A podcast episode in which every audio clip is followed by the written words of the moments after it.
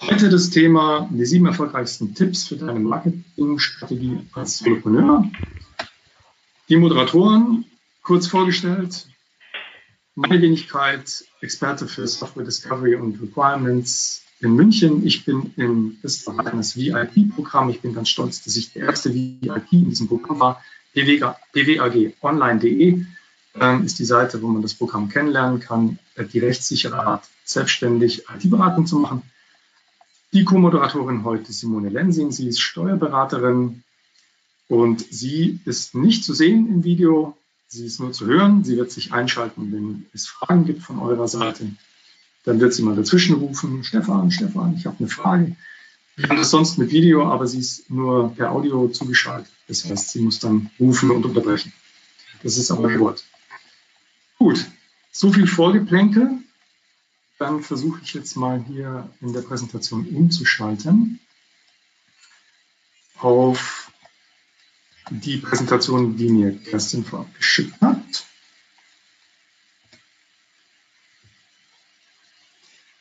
Die sieben erfolgreichsten Tipps für deine Marketingstrategie als Solopreneur von Dr. Kerstin Gernig. Gleich werden Sie, wir sie wieder live sehen.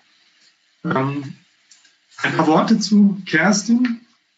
Hat das ganz toll vorbereitet. Da kann ich richtig schön anmoderieren. Kerstin arbeitet als Business Coach mit Solopreneuren, die als Selbstständige erfolgreicher werden wollen.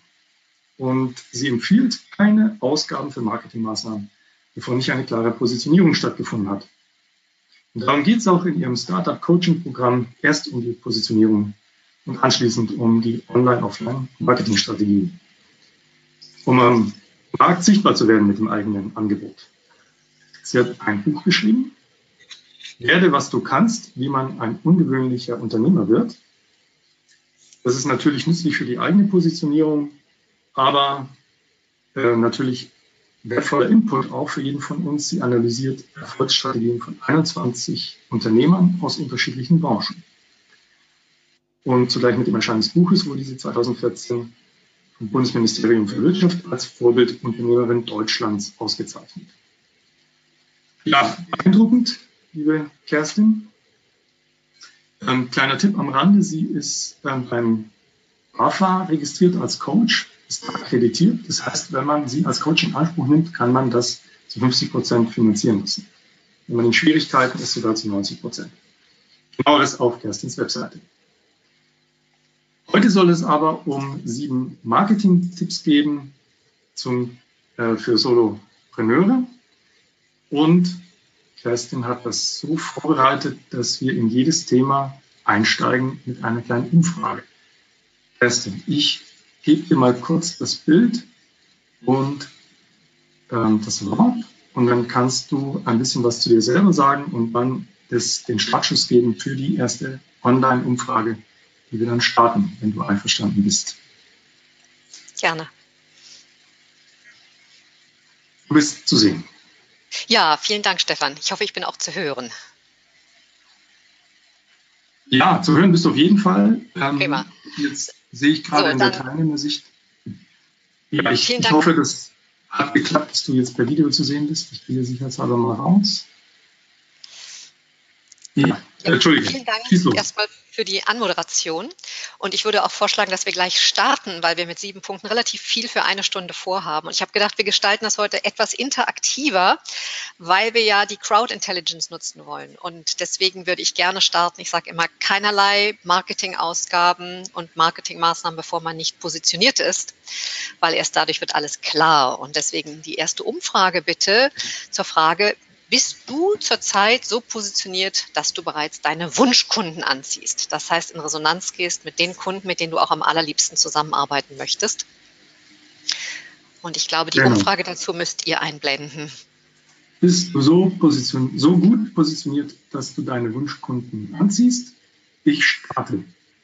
Das heißt, jetzt könnt ihr als Teilnehmer Antworten klicken, sie trudeln ein So, das ist ja nicht so schwer zu beantworten, ob ja oder nein. Äh, genau. Ich habe heute Morgen eine eine Nachricht über Xing bekommen von einer mir unbekannten Dame, äh, die gesagt hat, sie ist auf der Suche nach einem Coach für eine Freundin von sich, die selbstständ sich selbstständig machen möchte und gerade angestellt ist. Und da war für mich klar, das entspricht genau dem Profil, was ich in den letzten Jahren aufgebaut habe, nämlich mit Menschen in der Lebensmittel zu arbeiten, die lange angestellt waren und sich dann selbstständig machen wollen. Von daher war das ein Sog-Marketing, wo jemand auf mich aufmerksam geworden ist durch meine Positionierung. So, dann schauen wir mal, wie das Ergebnis hier ausgefallen ist. Jawohl, wir haben drei Viertel der Teilnehmer, die geantwortet haben und ich habe die Umfrage geschlossen. Jetzt übertragen wir das Ergebnis. So, 33 Prozent sind bereits gut positioniert. Herzlichen Glückwunsch dafür, denn die Positionierung steht tatsächlich ganz am Anfang all dessen, was man als Selbstständiger tut. Die Schwierigkeit ist nämlich, wenn man nicht klar positioniert ist, dann stellt sich für einen immer wieder die Frage, was schreibe ich überhaupt auf meine Website für Texte? Wen spreche ich denn überhaupt an? Und es stellt sich genauso gut die Frage, was sind die besten Marketingkanäle, sowohl online als auch offline. Das weiß man wirklich erst ganz genau, wenn man gut positioniert ist, auch in welche Netzwerke man reingeht. Und deswegen ist es ganz wichtig für alle Solopreneure, sich am Anfang erstmal klar zu machen, natürlich, was ist das eigene Angebot überhaupt? Egal ob das jetzt ein Produkt oder eine Dienstleistung ist. Und dann als nächstes einen Kundenavatar zu erstellen. Das heißt, seine Zielgruppe sauber zu definieren. Und der dritte Schritt ist dann erst, damit sichtbar zu werden und Marketingmaßnahmen zu machen. Man sagt ja gerne, 50 Prozent der Werbung sind häufig fehlinvestiert. Nur weiß man vorher leider nicht welche. Und wenn man nicht sauber positioniert ist, kann man extrem viel Geld für Marketingmaßnahmen verschießen, ohne da wirklich einen guten Effekt zu haben. Und bei mir war das so, als ich mich als Business Coach ähm, selbstständig gemacht habe, am Anfang hab, wusste ich auch noch nicht ganz genau, wie positioniere ich mich eigentlich. Und das hat sich dann aber herauskristallisiert, weil es bei einer Anzahl von ungefähr 8000 Coaches am Markt natürlich extrem wichtig ist. Und wenn man sich einfach mal das Spektrum anschaut, und das könnt ihr ja alle auf das, wo ihr unterwegs seid, übertragen. Es gibt Life-Coaches, es gibt Business-Coaches, es gibt Flirt-Coaches, es gibt Beziehungscoaches, es gibt Führungskräfte-Coaches, Team-Coaches, Konflikt-Coaches, Entscheidungscoaches. Und wir erleben gerade eine unglaubliche Ausdifferenzierung der Märkte. Und worüber man sich positionieren kann, ist beispielsweise das Thema. Und bei mir war es dann eben so, dass ich gesagt habe, ich positioniere mich einerseits über das Thema, nämlich als Business Coach für Neuanfänge in der Lebensmitte, für Menschen, die sich selbstständig machen und erfolgreicher werden wollen. Und man kann sich aber auch über eine Methode positionieren. Und auch das ist hochinteressant für euch, darüber nachzudenken. Könntet ihr eine eigene Methode entwickeln, mit der ihr euch am Markt positionieren könntet? Dabei geht es immer um die Frage, wie führt ihr eure Kunden von ihrem Ausgangszustand zu ihrem gewünschten Zielzustand. Und da sind eigentlich zwei Fragen die allerwichtigsten überhaupt am Anfang, bevor man ins Marketing geht, nämlich zu sagen, was sind entweder die Probleme meiner Kunden oder was sind die größten Wünsche? und welche Antwort gebe ich darauf. Und eine zweite Positionierung bei mir hing dann auch mit der Altersgruppe zusammen, weil ich eben gesagt habe, Lebensmitte. Das ist ja immer so ein dehnbarer Begriff. Wo fängt die Lebensmitte ab, an? Ähm, ich sage, das Leben verändert sich alle sieben Jahre und von daher habe ich die Lebensmitte jetzt mal ganz grob von 35 bis 56 angesetzt. Meine Kernzielgruppe ist aber so zwischen ja, Anfang 40 und, und Anfang 50. Darf ich kurz einhaken, Kerstin, zum Thema, was sind die Probleme meiner Kunden? Ähm, mhm. Das hört man immer wieder und ich persönlich habe damit ein bisschen Schwierigkeiten, weil ich das Gefühl habe, viele von uns sehen die Probleme unserer Kunden, aber so ein bisschen als deren blinden Fleck. Das heißt, die Kunden selber sehen die Probleme nicht so wie wir. Und ähm, das führt manchmal dazu, dass man denkt, ich könnte so viele Probleme lösen, wenn ihr nur verstehen würdet, dass ihr diese Probleme habt und dass ich sie lösen kann. Ja, das ist ein interessanter Einwand, den du da bringst. Also deswegen lohnt es sich auch für jeden Solopreneur eine Art Systemlösung zu entwickeln. Nämlich, nämlich erstmal zu überlegen, was sind denn, was wären denn mögliche Probleme? Also in meinem Fall ist das, wenn sich jemand selbstständig machen will, dann sucht er ja erstmal nach einer Geschäftsidee. Das ist ja gar nicht so evident, wenn man lange angestellt war, überhaupt eine Geschäftsidee zu finden. So. Und Jetzt kann man ja fragen, kann man das lernen, eine Geschäftsidee zu entwickeln? Und da habe ich halt eine eigene Systemlösung entwickelt und gesagt, am Anfang, wenn sich ein Mensch selbstständig machen möchte, ist es erstmal ganz wichtig, auf seine Stärken zu schauen. Und da ist genau der blinde Fleck, den du gerade angesprochen hast, denn die Stärken sind ja all das, was uns leicht fällt. Und deswegen nehmen wir das häufig gar nicht wahr. So, dann ist der zweite Punkt, erstmal eine Vision zu entwickeln, wo man hin möchte. Und das ist auch extrem interessant bei Menschen in der Lebensmitte, dass sie eigentlich das Träumen verlernt haben oder auch mal sich eine große Vision auszumalen, weil sofort diese Ja-Abers kommen, großer Pragmatismus und alle Argumente, warum es vielleicht nicht funktionieren kann. Und deswegen steige ich mit einem starken Profil ein, mache mit einer Vision weiter. Und dann gucke ich mir Geschäftsideen an oder Ideen, die Menschen haben, um zu schauen, wo steckt das Potenzial einer Geschäftsidee drin und ist das auch eine Geschäftsidee, die wirklich stimmig zur Person ist. Und erst dann, wenn die steht, geht es mit der Business Model Canvas weiter zu sagen, wie baut man jetzt ganz systematisch eine Umsetzungsstrategie an?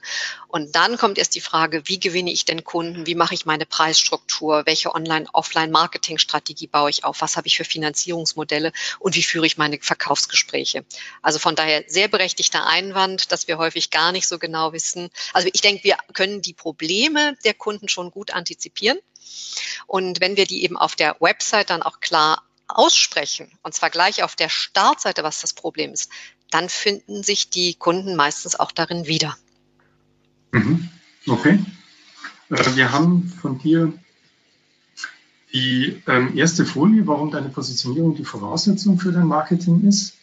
Ähm, da sehen wir jetzt dein Buch eingeblendet. Ähm, das ist jetzt genau, was du gesagt hast. Positionierung heißt erstmal, ich weiß, welches Geschäftsmodell ich anbieten möchte. Genau, und ich habe in meinem Buch 21 Unternehmer, ungewöhnliche Unternehmer ähm, porträtiert und die Erfolgsstrategien analysiert und auch, wie sie eben ihre Geschäftsideen entwickelt haben und wie sie erfolgreich geworden sind. Und wie du in der Anmoderation äh, schon gesagt hast, das Buch diente mir wesentlich dazu, zu meiner Neupositionierung, als ich mich selbstständig gemacht habe. Und äh, eben zu schauen, was sind denn die Erfolgsstrategien, wenn man sich selbstständig macht. Ja, und zur Positionierung, es hat natürlich ganz viele Aspekte. Ähm, wie gesagt, entweder kann man eine eigene Methode entwickeln oder man kann äh, sich durch ein Buch positionieren, man kann sich natürlich äh, durch seinen Blog, durch seine Website positionieren, durch seine Social-Media-Aktivitäten, durch seine Vorträge, durch Webinare, durch Posts oder eben auch durch Preise. Und äh, vielleicht wäre es ja jetzt ganz schön, wenn jeder einen Tipp zu seiner eigenen Positionierung von den 33 Prozent, die schon gut positioniert sind, in den Chat schreiben würden, weil das ist ja für alle anderen dann auch immer sichtbar. Mhm. Oder eben auch nochmal eine Frage zum Thema Positionierung zu stellen, die euch gerade besonders unter den Nägeln brennt. Es ist nicht sichtbar für die anderen, leider. Ähm, das war bei den früheren Telcos. Also das müsste Simone dann einbringen. Aber das ist, glaube ich, kein Problem, dass sie da ein paar schöne Beispiele dann für uns raussucht. Ähm, ich kann den Chat ja auch öffnen. Ja, und dann ähm. würde ich einfach vorschlagen, ähm, Simone kann ja den Chat ein bisschen im Blick behalten und wir gehen gleich zur nächsten Umfrage über. Also wir gehen jetzt mal davon aus, äh, die 33 Prozent, die schon gut positioniert sind, da geht es jetzt wirklich um die Marketingstrategien und die anderen, die eben sagen, da lohnt es sich noch weiter drüber nachzudenken, die können einfach als kleinen Tipp mitnehmen, sich mal wirklich die Probleme und die Wünsche eurer Kunden genau zu überlegen, auch wie alt die sind, wo die unterwegs sind, weil das ist schon mal ein Anfang, um in die Positionierung einzusteigen soll aber ja heute kein Webinar oder keine Telco zur Positionierung geben, sondern nur, dass das in meinen Augen die Grundvoraussetzung für Marketingstrategien ist und von daher ein wesentlicher Baustein. Deswegen würde ich jetzt gerne zur zweiten Umfrage übergehen, mhm. nämlich zum Thema Website, weil das ist das, womit die meisten starten, wenn sie sich selbstständig machen. Und da ist eben meine Frage, hast du eine Website, die konvertiert? Und konvertiert heißt, dass aus den Besuchern deiner Website möglichst automatisiert Kunden werden. Ich habe das gestartet. Die Teilnehmer können das sehen.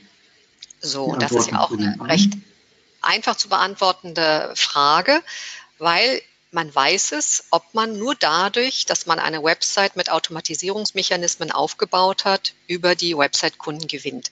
Ihr werdet sicherlich auch, wenn ihr eben äh, Kunden habt, danach fragen, wie sie auf euch aufmerksam geworden sind und wenn oder eben auch feststellen, dass ihr direkt über die Website gebucht sind. Und das möchte ich jetzt als nächsten Tipp einfach ein bisschen ausführen, worauf es heute ankommt, wenn man eine Website macht bei der IT-Architektur, damit sie auch konvertiert, wenn wir uns gleich das Ergebnis angeschaut haben.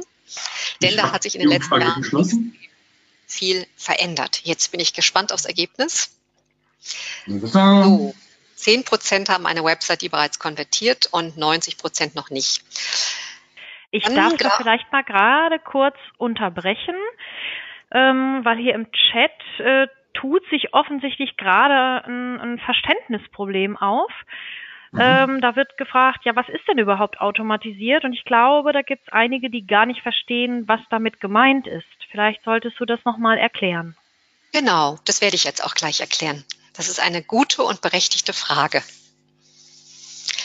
Also wir, wir, brauchen ja bei einer Website, viele Leute haben eine statische Website. Da werden Texte und Bilder im, wie eine erweiterte Visitenkarte ins Netz gestellt. Das hat aber im Zweifelsfall relativ wenig Effekt. Da kann man zwar sichtbar mit werden und Menschen darauf hinweisen, aber das Kernziel einer jeden Website ist, dass ihr entweder Kunden gewinnt oder sogenannte Leads generiert. Und ein Lead ist eine E-Mail-Adresse, die ihr bekommt, dafür, dass ihr auf eurer Website bestimmte Dinge anbietet. Und ich habe jetzt ja eine einen Ausschnitt, ähm, Stefan, wenn du netterweise auf die nächste Folie gehst, das ist ein kleiner mhm. Ausschnitt meiner Startseite, an dem man das ein bisschen erläutern kann. Also wer auf meine Website kommt, bekommt drei kostenfreie Angebote von mir. Warum drei? Weil ihr immer drei unterschiedliche Arten von Menschen habt, die auf eure Website kommen. Die einen kommen zum ersten Mal auf die Website, vielleicht weil sie bei euch bei einem Vortrag kennengelernt haben oder in einem Webinar oder bei einer Netzwerkveranstaltung eure Visitenkarte hatten. Ähm, das sind diejenigen, die sich zum ersten Mal über euch informieren. Dann gibt es diejenigen, die auf eurer Website schon mal drauf waren und die wiederkommen. Und das sind diejenigen, die sich tatsächlich für eure Angebote interessieren und etwas von euch wollen. So, um eine Kaufbereitschaft aber aufzubauen, braucht man im Allgemeinen sieben Kontaktpunkte zu einem Kunden. Das heißt, man muss eine Marketingstrategie aufbauen, wo ein Kunde möglichst siebenmal mit einem in Kontakt kommt. So, und derjenige, der zum dritten Mal kommt, ist derjenige, der da nicht nur interessiert ist, sondern der auch kaufbereit ist.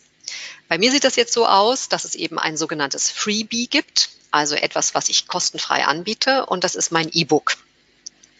Wer sich mein E-Book runterlädt, bekommt fünf Strategien zur, zum Selbstcoaching kostenfrei angeboten.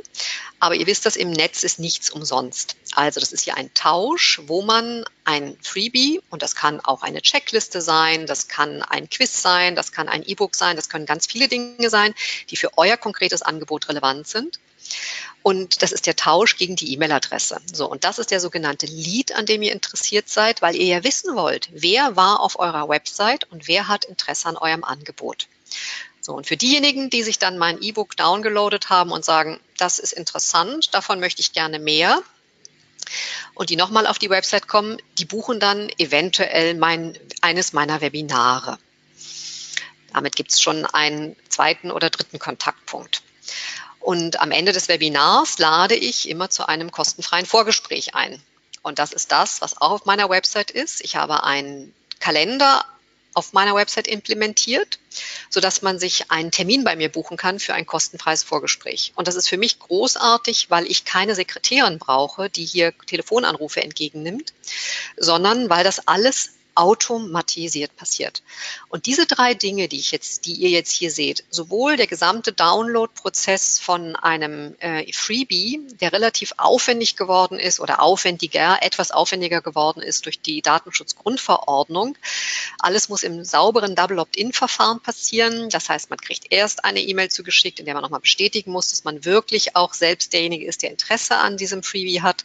Und erst wenn man das bestätigt hat, kriegt man eine Download-Seite, wo man das, dann das E-Book oder die Checkliste oder was auch immer eben herunterladen kann. Aber das sind eben alles heute keine händischen Prozesse mehr, sondern das sind die sogenannten automatisierten Prozesse.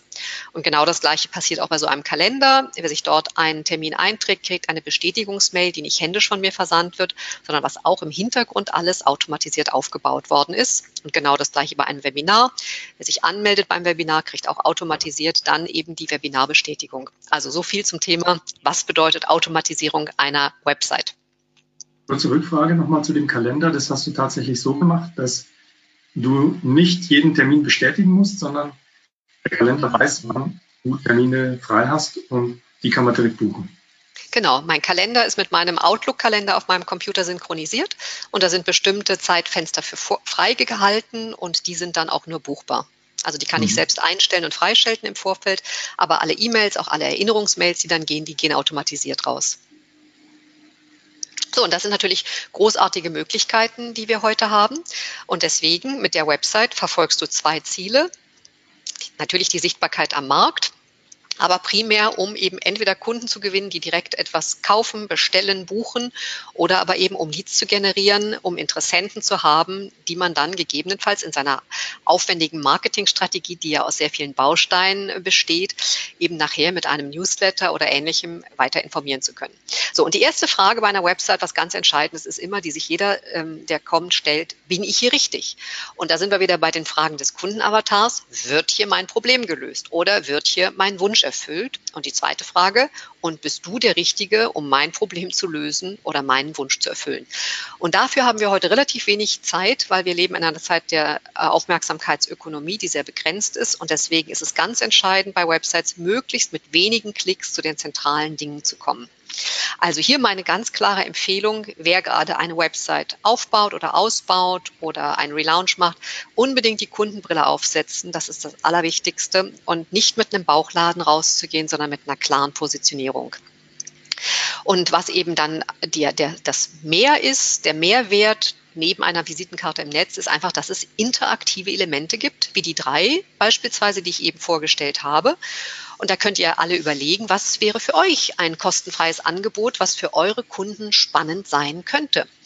Ist sowas wie Terminkalender etwas, was für euch interessant ist? Wäre ein Webinar eventuell etwas, womit ihr sichtbar werden könntet? Und dann ganz entscheidend, was viele, was ich immer wieder erlebe bei meinen Coaching-Klienten, was sie eben nicht haben, ist ein sogenannter Call to Action. Also auch die Aufforderung der Besucher der Website etwas zu tun. Also lade dir hier mein Freebie runter oder melde dich hier zum Webinar an oder buche dir hier ein kostenfreies Vorgespräch. Es ist ganz entscheidend, eine Führung eben der Besucher der Websites zu nutzen, um sie dazu auch aufzuführen. Ja, und damit passiert ein sogenanntes List-Building, damit man eben die Erlaubnis DGSVO-konform bekommt, auch mit einem Newsletter ähm, die Interessenten an den eigenen Angeboten eben informieren zu können. Und diese Angebote, die gehören natürlich nachher dann auch in die Sidebar, wenn man einen Blog hat. Ja, gibt es bis dahin erstmal Fragen zum Thema Website? Weil was ich noch äh, hinzufügen möchte, was bei der Website in meinen Augen eben auch ganz entscheidend heute ist, hm, ist ein Blog zu haben der klar nach den drei wichtigsten SEO-Begriffen ausgerichtet wird. Also einen guten Artikel oder drei gute Artikel zu den wichtigsten SEO-Begriffen, für die ihr überhaupt gefunden werden möchtet. Und nicht einfach wahllos zu posten, sondern da vor dem Hintergrund des eigenen Kundenavatars eben zu schauen, was interessiert die Kunden, was brauchen die Kunden, was löst ihre Probleme, was bringt sie wirklich weiter. Das wäre jetzt so okay, zusammengefasst erstmal das, was ich zur Website mit auf den Weg geben würde für die Marketingstrategie.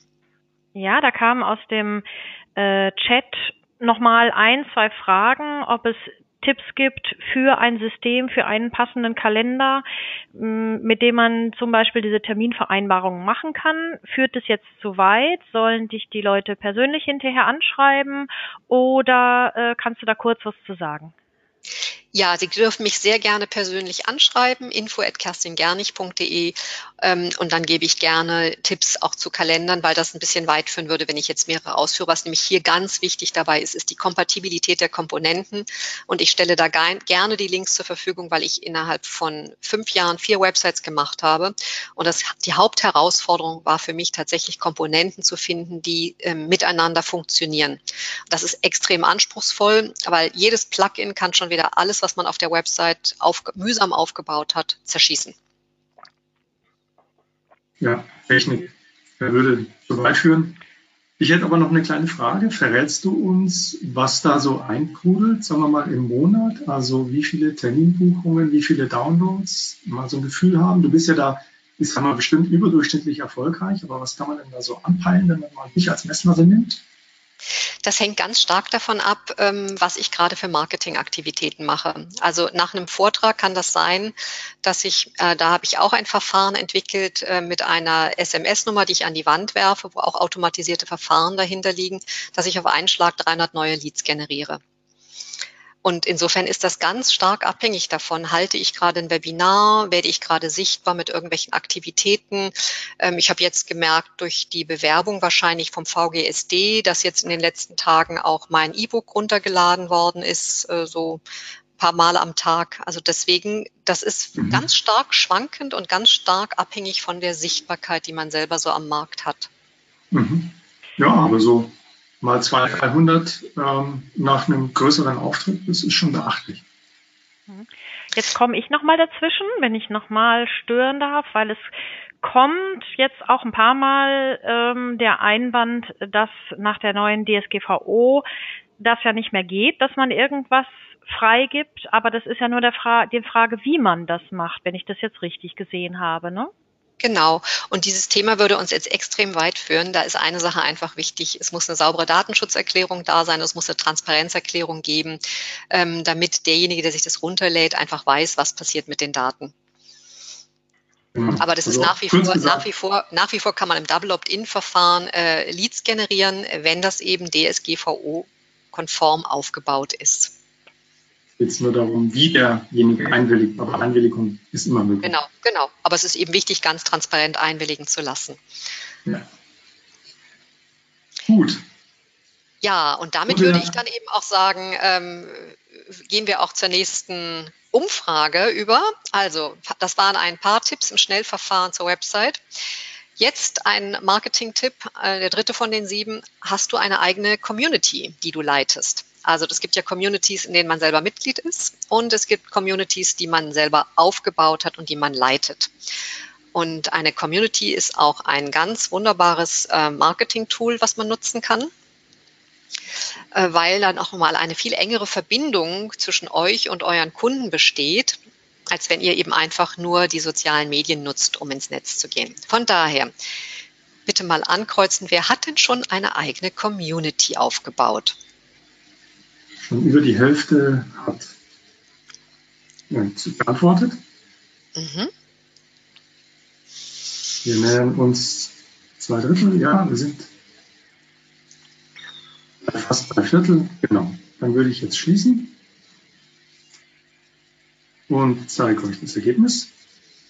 So, 12 Prozent haben bereits eine eigene Community, großartig, und 88 noch nicht. So, das heißt aber eine Community. Ähm, Stefan, vielleicht gehst du dann auch netterweise wieder auf die nächste Folie, weil das die mhm. Umfrage sich immer dann auch auf das nächste Thema bezieht und hier eben äh, das Thema, wie man eine Community aufbaut. Also ihr habt ganz viele Möglichkeiten heute, eine eigene Community aufzubauen und ich nenne einfach mal nur so die einfachsten Varianten. Beispielsweise kann man bei Facebook eine eigene Community aufbauen. Also ich habe eine Community aufgebaut, die heißt weil ich eben meine Positionierung durchziehe. Natürlich werde, was du kannst. Und jeder, der selbstständig ist, ist auch herzlich eingeladen, kann daran teilnehmen. Aber das ist für mich eben die Grundvoraussetzung, dass jemand selbstständig sein muss. Das habe ich auch so voreingestellt. Nur wenn diese Bedingung erfüllt ist, dann wird er auch aufgenommen. Und da gibt es eben Tipps für Selbstständige und auch einen Austausch dazu. So, jeder von euch kann bei Facebook eine eigene Community aufmachen zu einem Thema, was er besetzt hat, womit er unterwegs ist. Das gleiche funktioniert auch bei Xing. Auch bei Xing kann man eigene Gruppen aufmachen und äh, dann eben in einem der größten und wichtigsten deutschsprachigen Businessportale eine Xing-Gruppe leiten. Und ein drittes Portal, was ich erst in diesem Jahr entdeckt habe, mit dem ich aber bisher auch sehr gute Erfahrungen gemacht habe, ist das, was jetzt hier eingeblendet ist, nämlich Meetup. Auch bei Meetups kann man eigene Gruppen einstellen um dort dann eben Veranstaltungen, die man macht, sowohl kostenfrei als auch kostenpflichtig einzustellen. Es werden, also ich glaube, gewünscht von der Plattform ist, dass mehr kostenfreie als kostenpflichtige Sachen eingestellt werden, aber beides ist möglich. Und da ist natürlich auch immer wieder wichtig, sich ganz klar zu überlegen, was ist das eigene Thema, mit dem man rausgehen möchte, das man besetzen will, was ist die Zielgruppe, die man ansprechen möchte und welchen Content kann man eben dafür dann liefern. Und wichtig bei solchen Gruppen ist natürlich immer eine Interaktivität, denn das lebt von dem Austausch, den Fragen, den man reingibt, den Fragen, die man beantwortet. Und mit Meetup habe ich in diesem Jahr, ich hab, bin da im Januar diesen Jahres gestartet und ich habe es jetzt nicht geguckt, aber ich glaube, ich habe ungefähr 500 Mitglieder gewonnen, ohne jetzt so wahnsinnig viel dafür getan zu haben. Also ich habe meine Webinare und meine Vorträge eingestellt bei Meetup und dann darüber eben diese automatisch, also die, die Menschen, die dann gesehen haben, dass es diese Gruppe gibt und was in der Gruppe passiert, haben sich dann da eben eingetragen.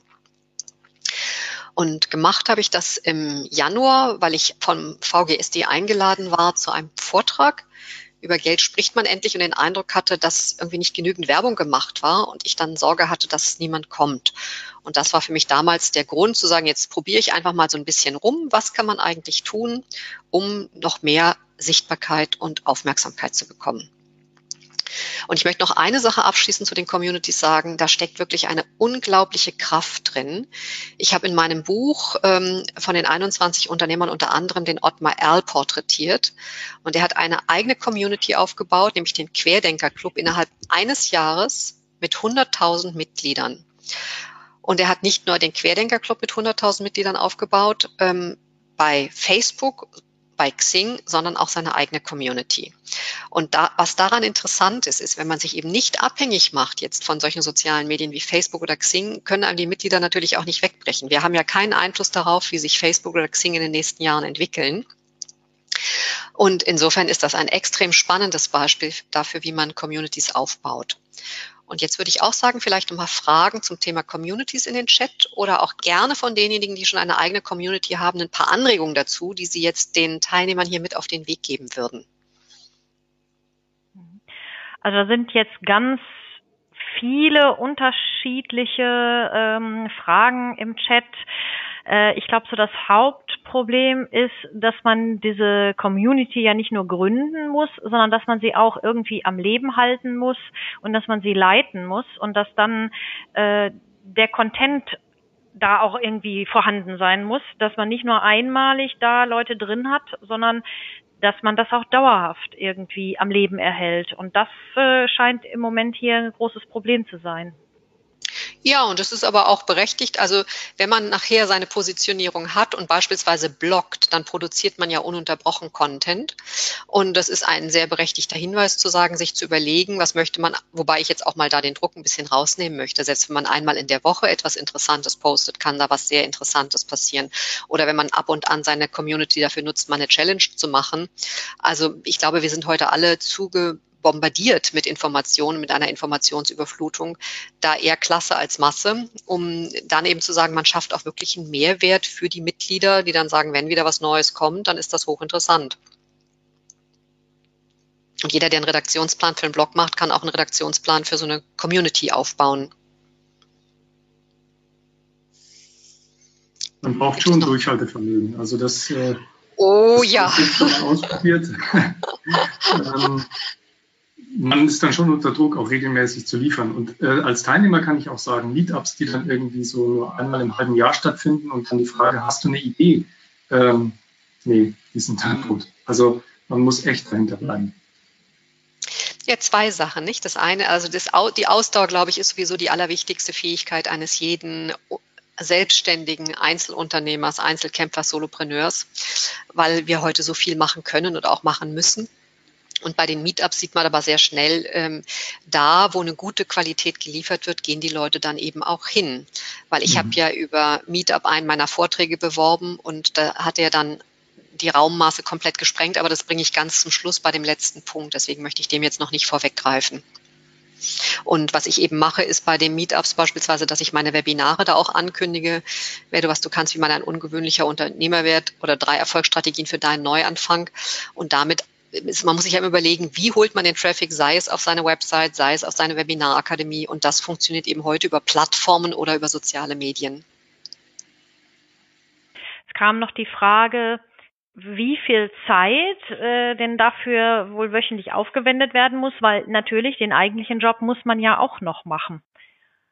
Das wollte ich auch fragen.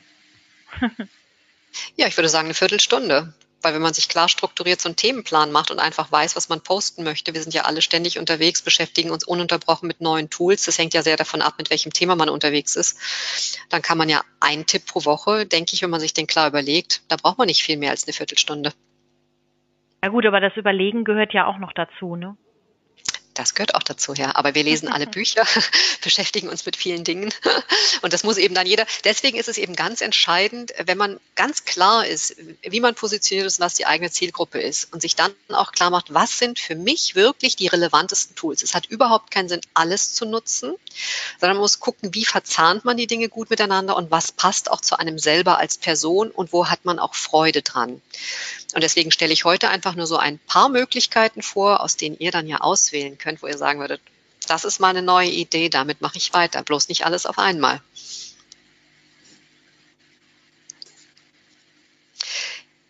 Ja, also das zum Thema eben Community. Mhm. Ähm, jetzt wäre dann die nächste Frage zum Thema Videomarketing. Die Umfrage, machst du bereits Facebook Live-Videos? Umfrage gestartet. So, wer von euch geht bereits bei Facebook mit seinem Smartphone live online?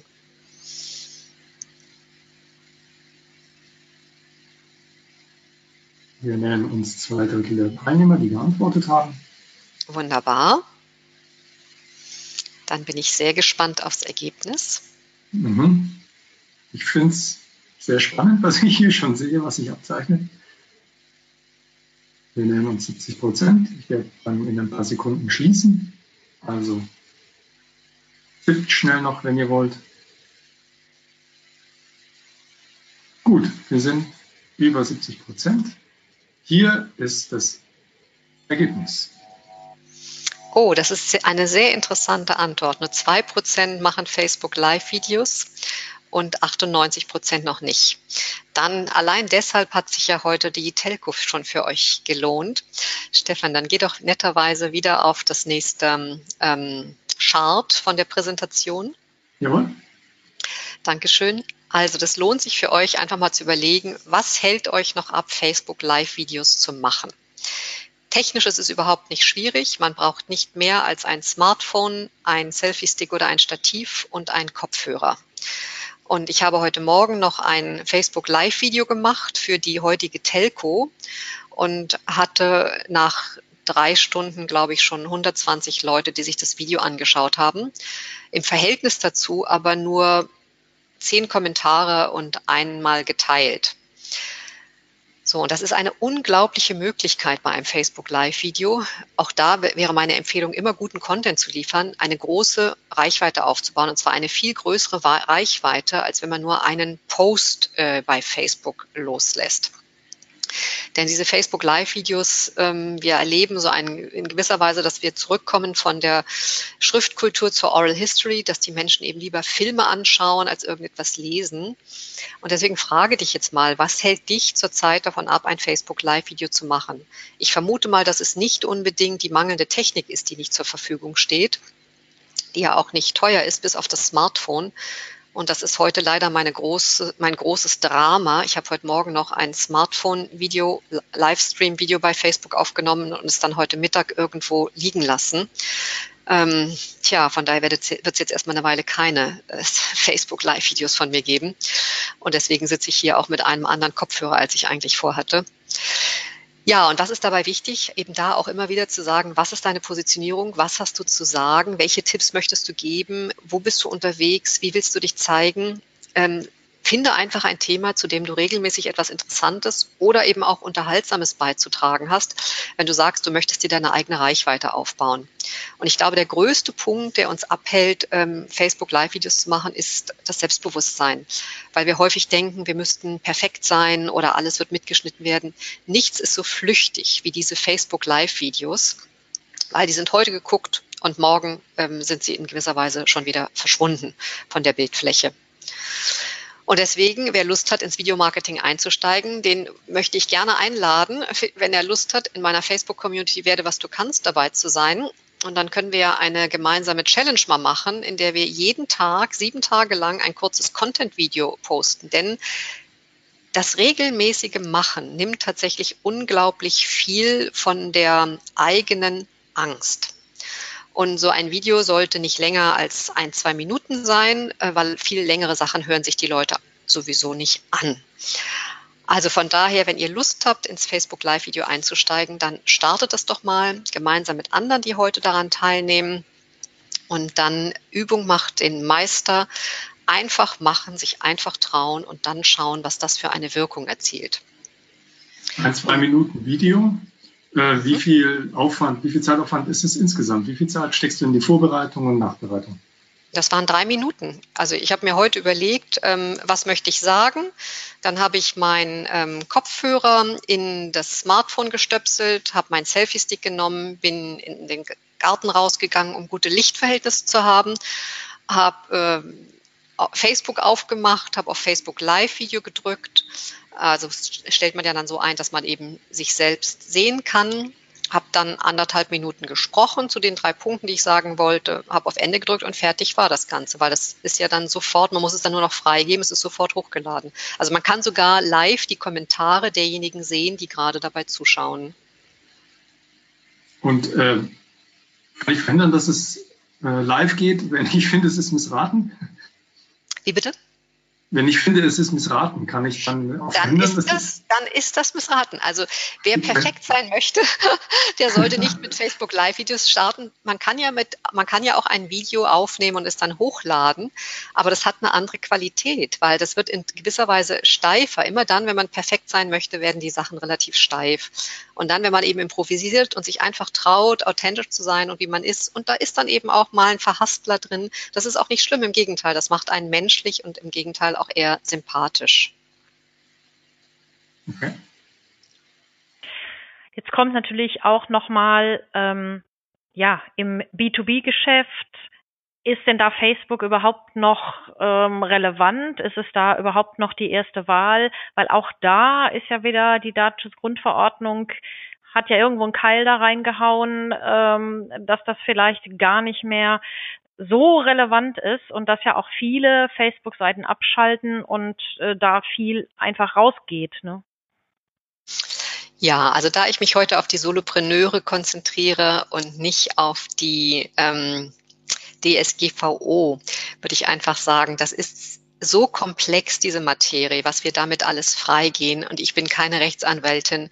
Deswegen möchte ich dazu jetzt ehrlich gesagt nicht sagen. Ich habe diese Facebook Live-Videos auf meinem Privatkanal gepostet, nicht auf meinem Business-Channel.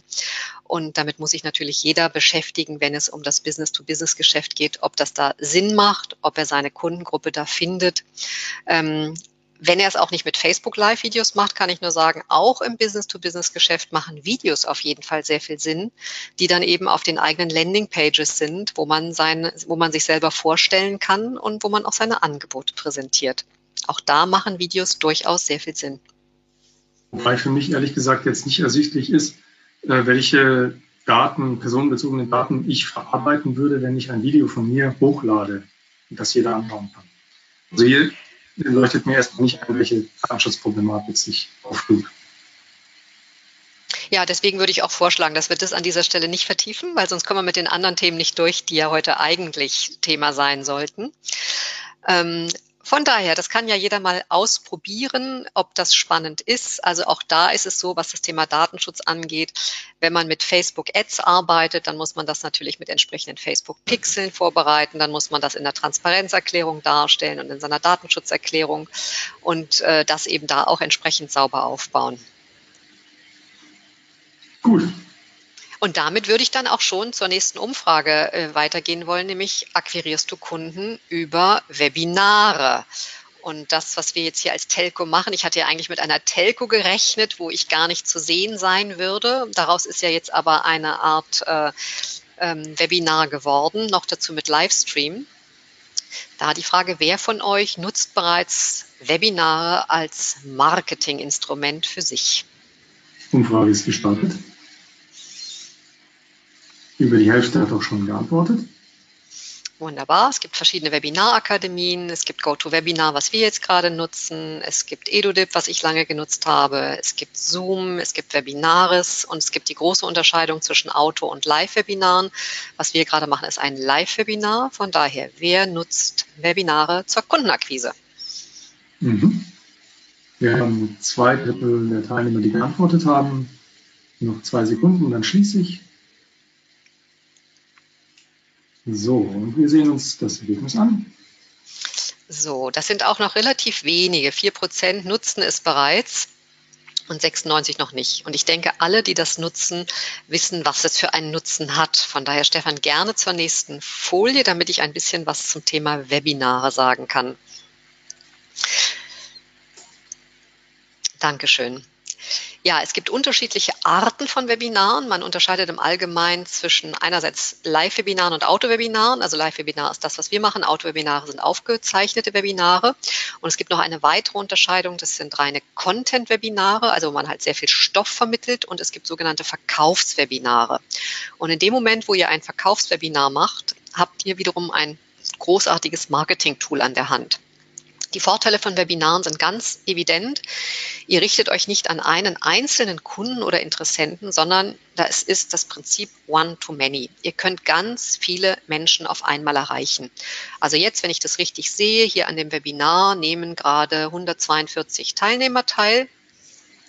Und äh, das könnt ihr euch, das könnt ihr ja für euch auch nutzen, um als Experte am Markt sichtbar zu werden.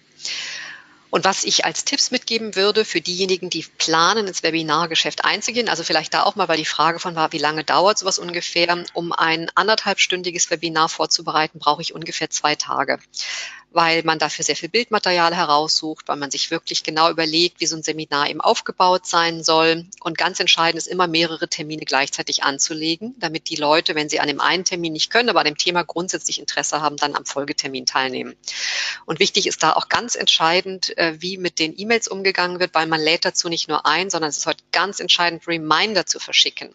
Also auch heute vermute ich, dass ich zu dem, zu der Telco vom VGSD wesentlich mehr angemeldet haben, als jetzt teilnehmen, weil wir eine No-Show-Quote von ungefähr 50 Prozent der Menschen haben, was auch mit der kompletten Überforderung zu tun hat. Man meldet sich zu allem Möglichen an, weil man denkt, man schafft es und dann klappt es eben doch nicht. Und deswegen sind auch nochmal Follow-up-Mails entscheidend, also durchaus auch nach dem Webinar ähm, beispielsweise um sich eine Referenz einzuholen und das Webinar bewerten zu lassen, was ja auch was ganz Entscheidendes ist. Und meine Empfehlung für diejenigen, die so ein Verkaufswebinar planen, mindestens 80 Prozent Content und maximal 20 Prozent Marketing. Und Marketing in diesem Fall heißt eben am Ende einen Call to Action zu machen, den Menschen auch wieder etwas anzubieten, was sie sich holen können, entweder im Tausch eben gegen die E-Mail-Adresse oder auch direkt etwas zu kaufen. Bei mir ist es so, dass ich den nach einem Webinar den Menschen eben anbiete, einen Termin für ein Vorgespräch zu buchen und das war für mich schon faszinierend zu sehen, als ich das erste Verkaufswebinar eben nach der Struktur gemacht habe, dass mein Terminkalender danach ausgebucht war. Und wer Interesse hat, einfach mal sich ein Verkaufswebinar anzuschauen, wie sowas aufgebaut ist, den lade ich herzlich ein an dem nächsten Webinar hier. Erfolg beginnt im Kopf, drei Erfolgsstrategien ungewöhnlicher Unternehmer. Ich glaube, am 20.08. ist es und es ist kostenfrei. Man kann sich bei EduLib kostenfrei eintragen, man kann daran kostenfrei teilnehmen. Einfach mal, um ein Gespür dafür zu bekommen, wie sollte so ein Webinar aufgebaut sein, wie ist da die Struktur und äh, wie könnt ihr das machen. Ja, und dann natürlich ist es ähnlich wie bei der Website auch. Diese Webinare müssen beworben werden, damit ihr auch Teilnehmer habt. Und ich mache das über meine Website, über meine Facebook-Kanäle, über Meetup, über meinen Xing-Profil, über LinkedIn, über die Webinarakademie selber über Twitter und auch über meinen Newsletter. Ja, da vielleicht auch nochmal jetzt gibt es Fragen zum Thema Webinare im Chat. Oder gibt es auch Tipps von den vier Prozent, die Webinare bereits nutzen? Könnt ihr das bestätigen, dass das ein großartiges Tool ist zur Kundenakquise? Also es kam nur die Frage, wo man denn am besten Werbung macht für diese Webinare. Und ich glaube, das hast du aber gerade schon eigentlich beantwortet. Oder hast du noch irgendwo einen Tipp, wenn man jetzt noch nicht so firm ist, was man da machen kann?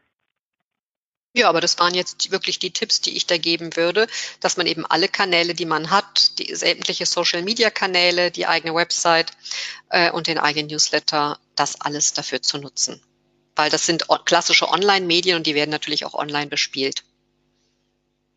Aus meiner Trainererfahrung muss ich sagen, dass es extrem schwer ist, beim ersten Mal ein gutes Training und Webinar wäre ja auch sowas ähnliches ähm, hinzukriegen. Also das ist auf den ersten Wurf normalerweise nicht perfekt und man muss äh, nacharbeiten oder überarbeiten und das ein paar Mal veranstalten, um das Gefühl zu haben, dass es so richtig gut ankommt und äh, gut funktioniert. Ähm, hast du das auch so erlebt?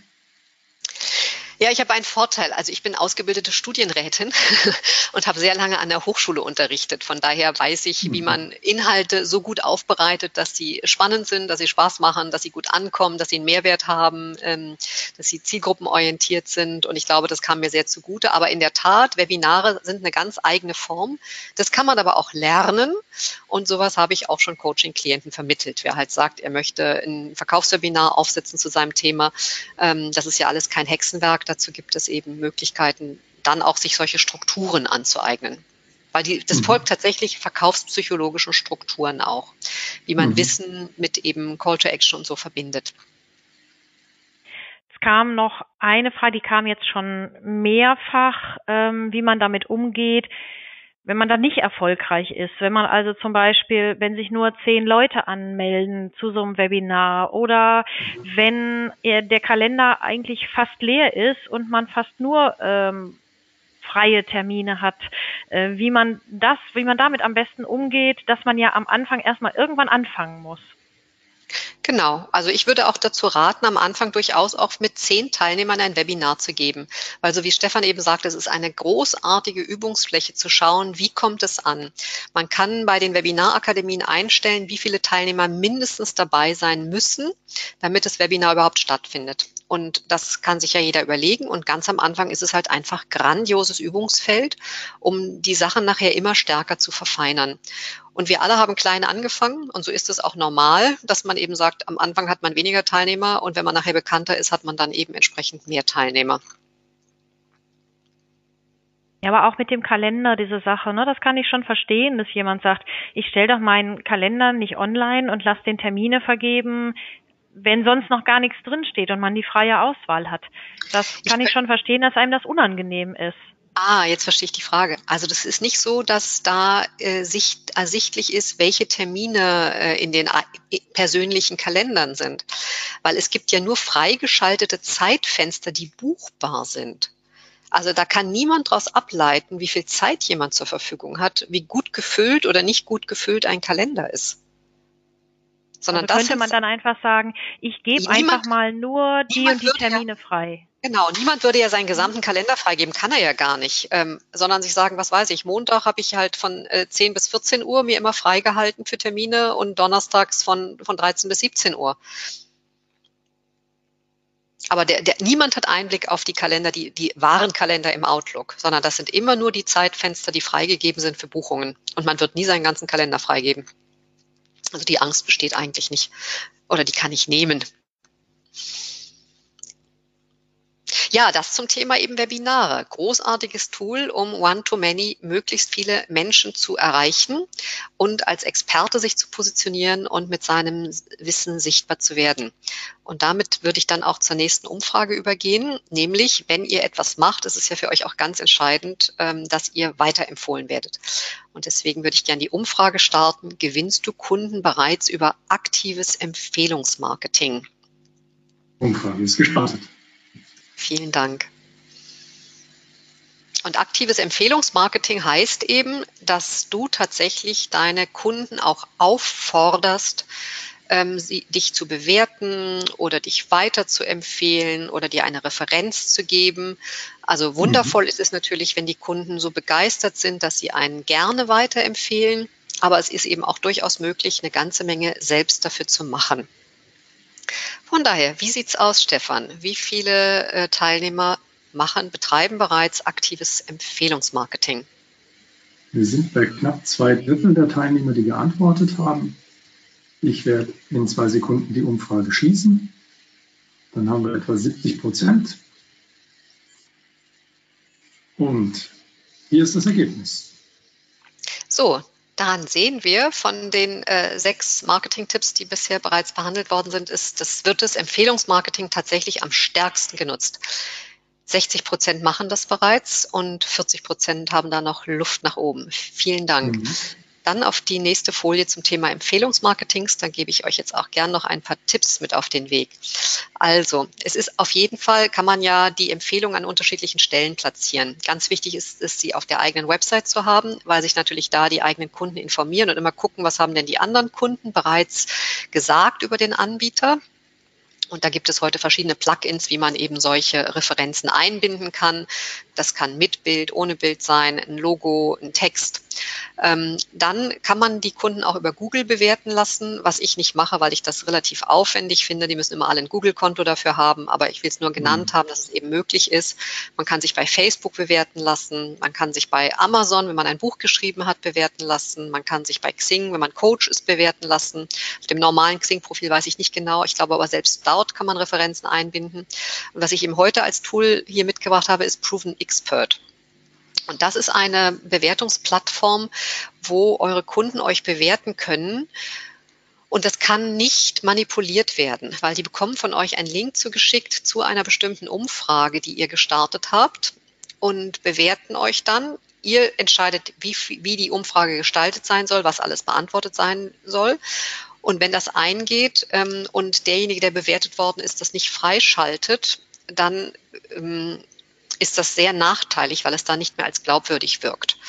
Und deswegen sind das tatsächlich alles echte Bewertungen. Und das Großartige an diesem Tool ist bei Proven Expert, dass man andere Bewertungsplattformen mit einbinden kann. Also wer beispielsweise jetzt schon Bewertungen bei Xing, Amazon, Facebook und sonst wo hat, der kann die natürlich auch da wieder, das ist ein Tool, was in mehrstufigen Paketen angeboten wird. Man kann bis zu zehn Bewertungen kostenfrei nutzen. Und wenn man nachher dann in höhere Pakete einsteigt, kann man aber eben auch die Bewertung von anderen Plattformen mit einbinden. Und das finde ich ist eine ziemlich faszinierende Möglichkeit. Und wer da mehr über Empfehlungsmarketing wissen möchte, der kann mal auf meinem Blog stöbern, auf meiner Website kerstingernig.de slash Empfehlungsmarketing. Da habe ich einen eigenen Beitrag dazu geschrieben, weil eben Referenzen heute so wichtig sind. Und ich würde die Simone bitten, mal einen Link in den Chat zu posten, weil ich mich natürlich umgekehrt heute auch freuen würde, wenn ihr vielleicht das Webinar bewertet oder die Telco. Und das ist einfach nur meine Internetseite kerstingernig.de slash webinar unterstrich feedback slash. Ich bin nämlich nicht sicher, ob ich selber jetzt hier einen einen Link einstellen könnte. Stefan, wie sieht das aus? Kann ich selbst einen Link in den Chat einstellen? Bin ich da als ähm, Referentin auch zu, habe ich da auch die Möglichkeit zu? Offen gestanden äh, weiß ich keine Möglichkeit, wie das. Äh, ah, ich sehe gerade, ich glaube geht, tatsächlich. Ich sehe gerade. Ich glaube, das, das hat geklappt. Ich glaube, das hat, ich glaube, das hat geklappt, aber ich habe das nur an die Organisation, nur Organisatoren und Diskussionsteilnehmer. Also vielleicht, genau. äh, vielleicht hat es funktioniert. Ähm, so, also zurück zum Thema ähm, Feedback. Das, weil, was ist so wichtig? Das hat halt eine unglaublich hohe Glaubwürdigkeit, wenn eure ähm, potenziellen Kunden einfach sehen, dass ihr andere zufriedene Kunden hattet. So, und die Zeit ist auch schon fast um, deswegen kommen wir jetzt im Sauseschritt, wenn jetzt nicht eine Frage noch zum Thema des Empfehlungsmarketings ist, auch zu unserem letzten Punkt. Soziale Netzwerke. Oder Netzwerke, allgemein Netzwerke. Genau. So, es geht ja immer um das Thema Akquise beim Thema Marketing. Akquirierst du Kunden über Netzwerke? Ich starte die Umfrage.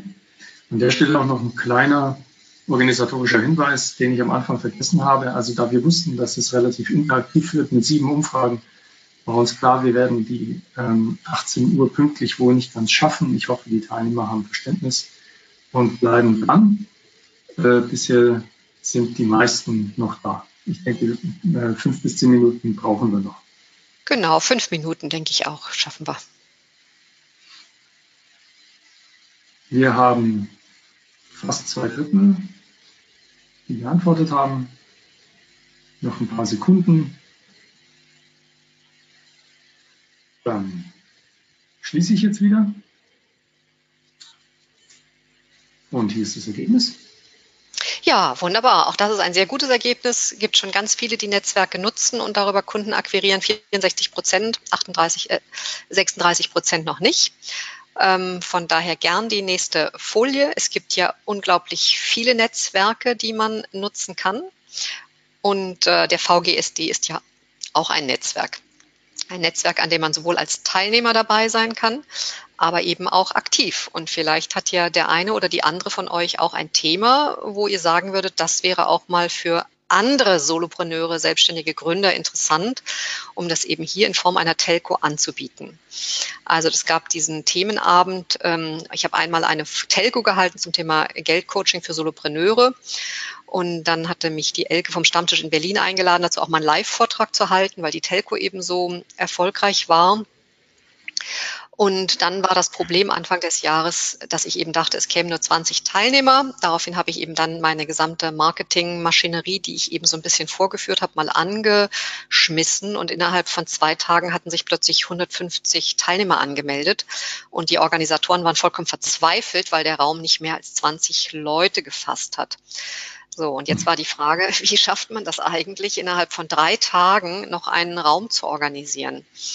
Und da habe ich eine wirklich extrem gute Erfahrung mit äh, Facebook gemacht, weil ich ganz offen gepostet habe, Hilfe, es gibt eine Referentin, es gibt einen Vortrag, es gab einen Raum, der aber inzwischen äh, gesprengt worden ist von der Teilnehmeranzahl.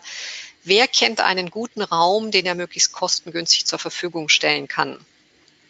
Und zu sehen, wie so eine soziale Community wirken kann, das war ziemlich faszinierend, weil ich glaube, ich habe jetzt eine der bestgepflegtesten Listen mit tollen Veranstaltungsorten in Berlin. Und es ist tatsächlich geglückt, innerhalb von drei Tagen diesen tollen Raum, der ist jetzt hier auf dem Film, auf dem Bild zu sehen, bei den Design Offices unter den Linden zu gewinnen über einen Kontakt von mir, die uns den dann zur Verfügung gestellt haben. Und da sieht man einfach, was Plattformen für eine unglaubliche Wirkung haben und Netzwerke, wenn man eben drin ist. Und ich habe mich auch sehr intensiv mit Netzwerken beschäftigt. Da gibt es natürlich ganz viele. Es reicht, wenn man in ein, zwei Netzwerken drin ist, ähm, ob das jetzt der VGSD ist oder der äh, Business Network International oder Unternehmerin Org. Da muss man halt, muss natürlich jeder für sich selbst einfach schauen, was das richtige Netzwerk ist, was zu einem und dem eigenen Thema passt. Und von daher schließe ich damit meine sieben Tipps, meine sieben Marketing-Tipps für Solopreneure, wo man sehen kann, das sind alles Möglichkeiten, eine, für euch eine große Reichweite aufzubauen, damit der Kalender eben gut gefüllt ist. Und ich habe zwei Bonustipps zum Schluss, die jetzt hier auch schon eingeblendet sind. Ich experimentiere sehr gerne mit Marketingmaßnahmen und habe jetzt gesagt, ich probiere in diesem Jahr mal was total Verrücktes. Ich gehe nämlich radikal offline. Ich habe ein großes Plakat ähm, äh, drucken lassen, also wirklich so, wie diese Wahlplakate sind weiß nicht, 4,50 äh, Meter mal drei Meter oder wie groß die sind. Und habe das bei, also in meinem Fall jetzt tatsächlich mal bei einem, ähm, bei meinem eigenen Lebensmittelladen, wo ganz viele Plakatflächen waren. Ich bin immer vorbeigefahren, habe gedacht, warum hängt da eigentlich immer die Werbung von Joghurt und Eis? Warum sollte ich nicht selber mal ausprobieren? Was passiert eigentlich, wenn ich da ein Plakat aufhänge? Und ich würde jetzt sehr gerne auch schon von den tollen Ergebnissen berichten. Das Problem ist nur, dass just in der Zeit, die ich mir ausgesucht hatte, von beiden Seiten zu dem Laden eine Baustelle war und der kaum noch angefahren werden konnte. So, und insofern kann ich da jetzt leider noch keine Ergebnisse berichten, aber ich habe dann durchsetzen können, dass ich das im Herbst nochmal zu einer zweiten äh, Periode geschaltet bekomme. Und es, wie gesagt, es ist ein Experiment. Plakat-verkauf.de ist der Anbieter und wer daran Interesse hat, kann einfach mal schauen, wenn das für sein Thema interessant sein sollte. Das ist gar nicht so teuer und extrem spannend ist, dass man da sehen kann, wie ist die Kontaktdichte eigentlich bei solchen Plakatflächen? Wie viele Leute gehen faktisch vorbei und sehen einen dann? So, und das war Bonus Nummer eins und es gibt aber auch noch einen Bonus Nummer zwei, den ich für alle, die heute dabei sind, mitgebracht habe. Ich hatte ja schon das Geldcoaching ähm, VGSD Telco angesprochen. da das eben so einschlägig war, dazu gibt es auch die sieben Geldcoaching-Tipps aus meiner Geldcoaching-Praxis. Und wer daran Interesse hat, der kann die sich ebenfalls kostenfrei downloaden. Und wie ihr jetzt wisst, kostenfrei, aber nicht umsonst. Das ist im Tausch gegen eine E-Mail-Adresse.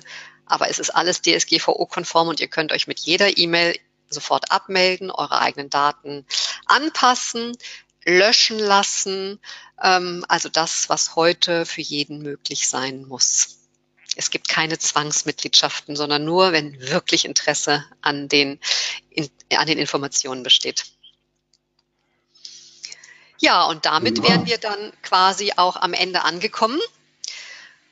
Und äh, ich kann nur abschließend sagen, ich würde mich sehr freuen, wenn ihr unter dem äh, Link, den ich jetzt im Chat gepostet habe, ein Feedback geben würdet. Und das ist vielleicht auch nochmal abschließend eine interessante Erfahrung von denjenigen, die an solchen Webinaren teilnehmen. Also erstmal ist es die Hälfte derjenigen, die sich angemeldet haben. Und dann, wenn man Glück hat von denjenigen, die teilnehmen, ähm, bewerten einen 10 Prozent. Ich habe das noch nicht ganz genau rausbekommen, woran es eigentlich liegt, dass Menschen so wenig wertschätzend sind für das, was man ihnen geschenkt und gegeben hat. Ähm, ob es einfach Überforderung ist oder ich kann es nicht sagen, aber ich würde mich freuen, jeder, der sich dazu aufrafft, eine, es ist auch nur ein Klick unter dem Link, äh, es ist einmal auf äh, die Sterne zu klicken und das war es dann auch schon. Und wer Lust hat, einen kurzen Kommentar zu schreiben. Ja, und alle anderen, die sagen, das ist aber spannend, ich würde jetzt gern mal an meiner Positionierung arbeiten oder mal lernen, wie ich so ein Verkaufswebinar machen kann, sind natürlich auch herzlich eingeladen, sich einfach mal meinen Kalender mal auszutesten und mal einen Erfolgsstrategie-Check kostenfrei zu buchen von einer Stunde.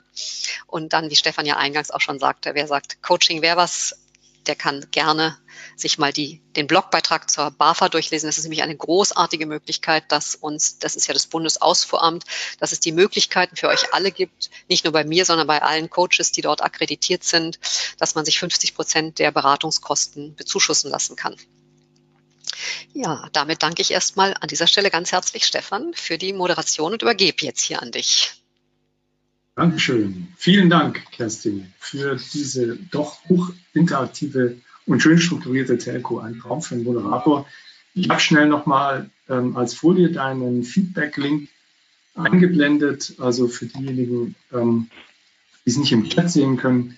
Es ist ähm, deine Homepage und dann slash webinar underscore feedback slash ähm, und würde mich sehr freuen, wenn es da Resonanz gibt. Auch für uns als VGSD, als Veranstalter dieser Telco, würde ich mich freuen, wenn ihr, ähm, nachdem ich das beendet habe, kurz noch an der Umfrage teilnehmt, mit der ihr Feedback geben könnt, wie es euch gefallen hat. Ähm, liebe Kerstin, nochmal ganz herzlichen Dank für die aus meiner Sicht sehr kurzweilige Telco, auch an Simone für die ähm, Fragen und das sich einbringen aus dem Chat, das hervorragend geklappt hat dafür, dass wir ähm, eine Videounterstützung hatten. Ganz herzlichen Dank von meiner Seite, ganz herzlichen Dank an alle Teilnehmer, die ähm, dabei geblieben sind bis zum Schluss. Das ist doch die große Mehrzahl. Jetzt wollen wir eure Zeit nicht länger beanspruchen. Herzlichen Dank, ähm, bleibt dem VGSD treu und bis bald mal wieder. Und viel Erfolg bei allem. Und viel Erfolg.